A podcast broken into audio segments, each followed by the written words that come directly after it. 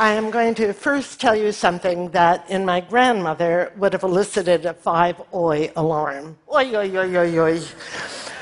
And here it is. Are you ready? Okay. I have uh, stage four lung cancer. Oh, I know, poor me. I don't feel that way. I'm so okay with it. And granted, I have certain advantages. Not everybody can take so cavalier an attitude. I don't have young children. I have a grown daughter who's brilliant and happy and wonderful. I don't have huge financial stress. Uh, my cancer isn't that aggressive. It's kind of like the Democratic leadership. Not convinced it can win. It's basically just sitting there waiting for Goldman Sachs to give it some money. Uh, oh, and the best thing of all, I have a major accomplishment under my belt. Yes, I didn't even know it until someone tweeted me a year ago. And here's what they said You are responsible for the pussification of the American male.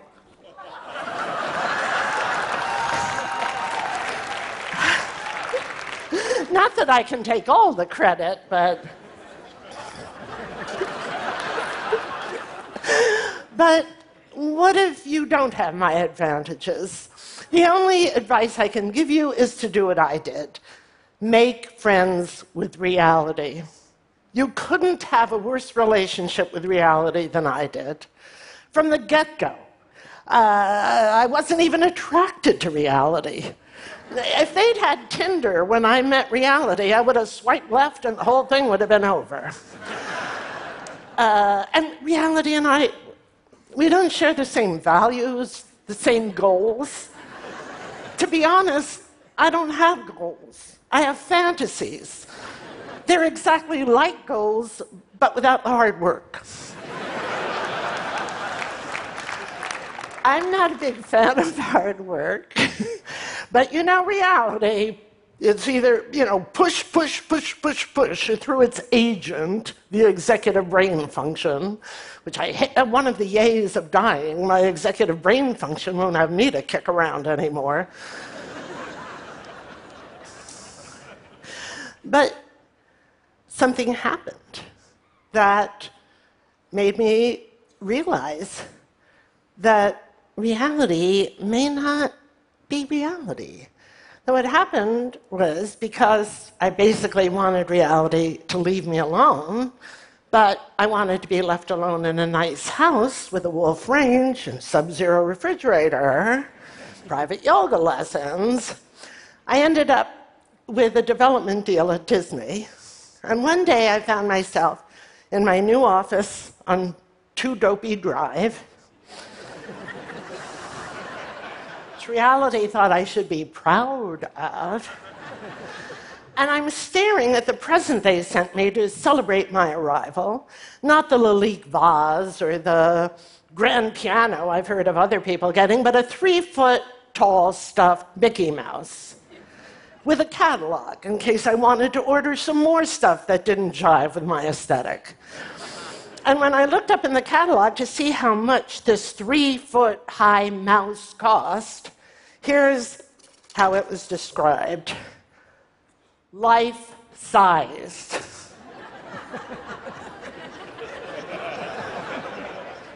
and that's when I knew reality wasn't reality, reality was an imposter. So I dived in to quantum physics and chaos theory to try to find actual reality, and I've just finished a movie. Yes, finally finished about all that, so I won't go into it here. And anyway, it was until after we shot the movie when I broke my leg, and then it didn't heal. So then they had to do another surgery a year later, and then that took a year, two years in a wheelchair. And that's when I came into contact with actual reality limits. Those very limits I'd spent my whole life denying and pushing past and ignoring were real and I had to deal with them. And they took imagination and creativity and my entire skill set. It turned out I was great at actual reality. I didn't just come to terms with it, I fell in love. And I should have known, given my equally shaky relationship with the zeitgeist. I'll just say if anyone's in the market for a Betamax. I should have known that the moment I fell in love with reality, the rest of the country would decide to go in the opposite direction. but I'm not here to talk about Trump or the alt right or climate change deniers or even the makers of this thing, which I would have called a box, except that right here it says, This is not a box. Uh, they're gaslighting me.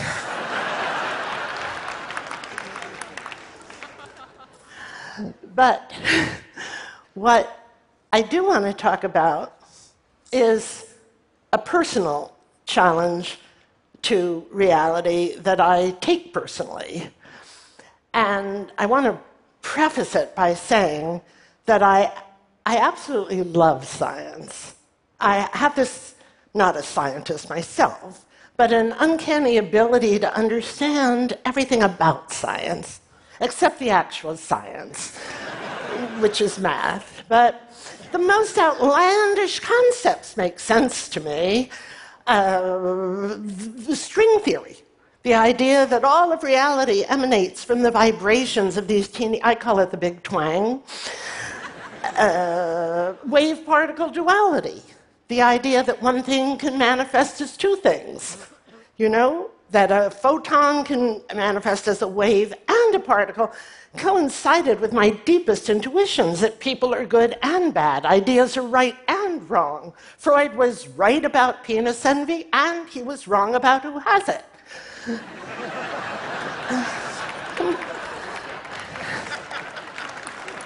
Thank you. And then there's this even a slight variation on that, which is reality looks like two things, but it turns out to be the interaction of those two things, like space time, mass energy, and life and death. So I don't understand, I simply just don't understand the mindset of people who are out to defeat death and overcome death. I, how do you do that? How do you defeat death without killing off life? I, it doesn't make sense to me. I also have to say, I find it incredibly ungrateful. I mean, you're given this extraordinary gift, life, but it's as if you had asked Santa for a Rolls Royce Silver Shadow and you'd gotten a salad spinner instead. You know, it's uh, the beef. The big beef with it is that it comes with an expiration date. Death is the deal breaker. I don't get that. I don't understand. To me, it's disrespectful. It's disrespectful to nature. The idea that we're going to dominate nature, we're going to master nature, nature is too weak to withstand our intellect. No, I, don't think so. I think if you've actually read quantum physics, as I have, well, I read an email from someone who'd read it, but. Um, you have to understand that we don't live in Newton's clockwork universe anymore. We live in a banana peel universe. And we won't ever be able to know everything or control everything or predict everything. Nature's like a self driving car. The best we can be is like the old woman in that joke. I don't know if you've heard it. A woman, an old woman, is driving with her uh, middle aged daughter in the passenger seat and the mother goes right through a red light. And the daughter doesn't want to say anything that makes it sound like you're too old to drive, so she doesn't say anything. And then the mother goes through a second red light, and the daughter, as tactfully as possible, says, Mom, are you aware that you just went through two red lights? And the mother says, Oh, am I driving?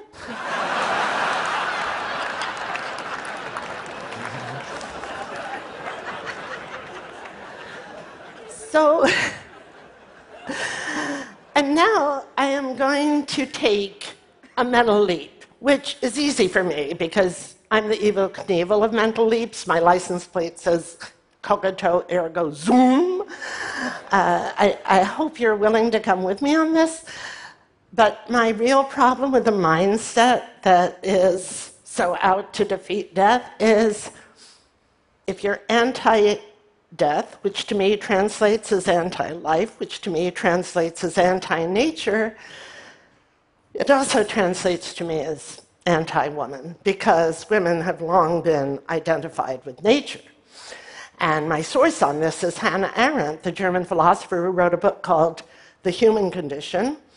And in it, she says that classically, work is associated with men. Work is what comes out of the head, it's what we invent, it's what we create, it's how we leave our mark upon the world.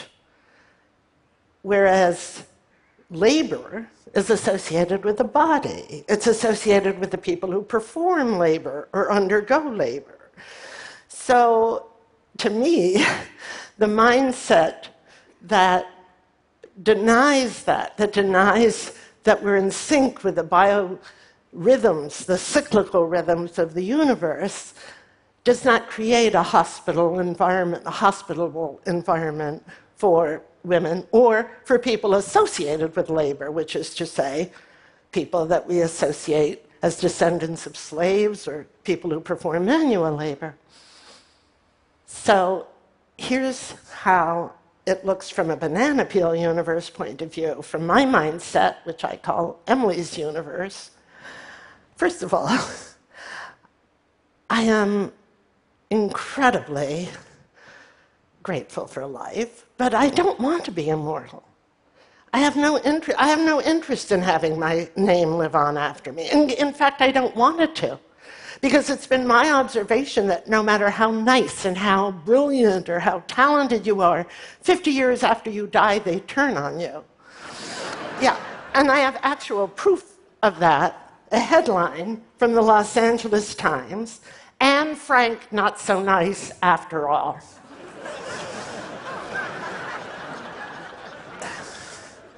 Plus, I love being in sync with the cyclical rhythms of the universe. That's what's so extraordinary about life. It's a cycle of generation, degeneration, regeneration. I am just a collection of particles that is arranged into this pattern, then will decompose and be available, all of its constituent parts, to nature to reorganize into another pattern.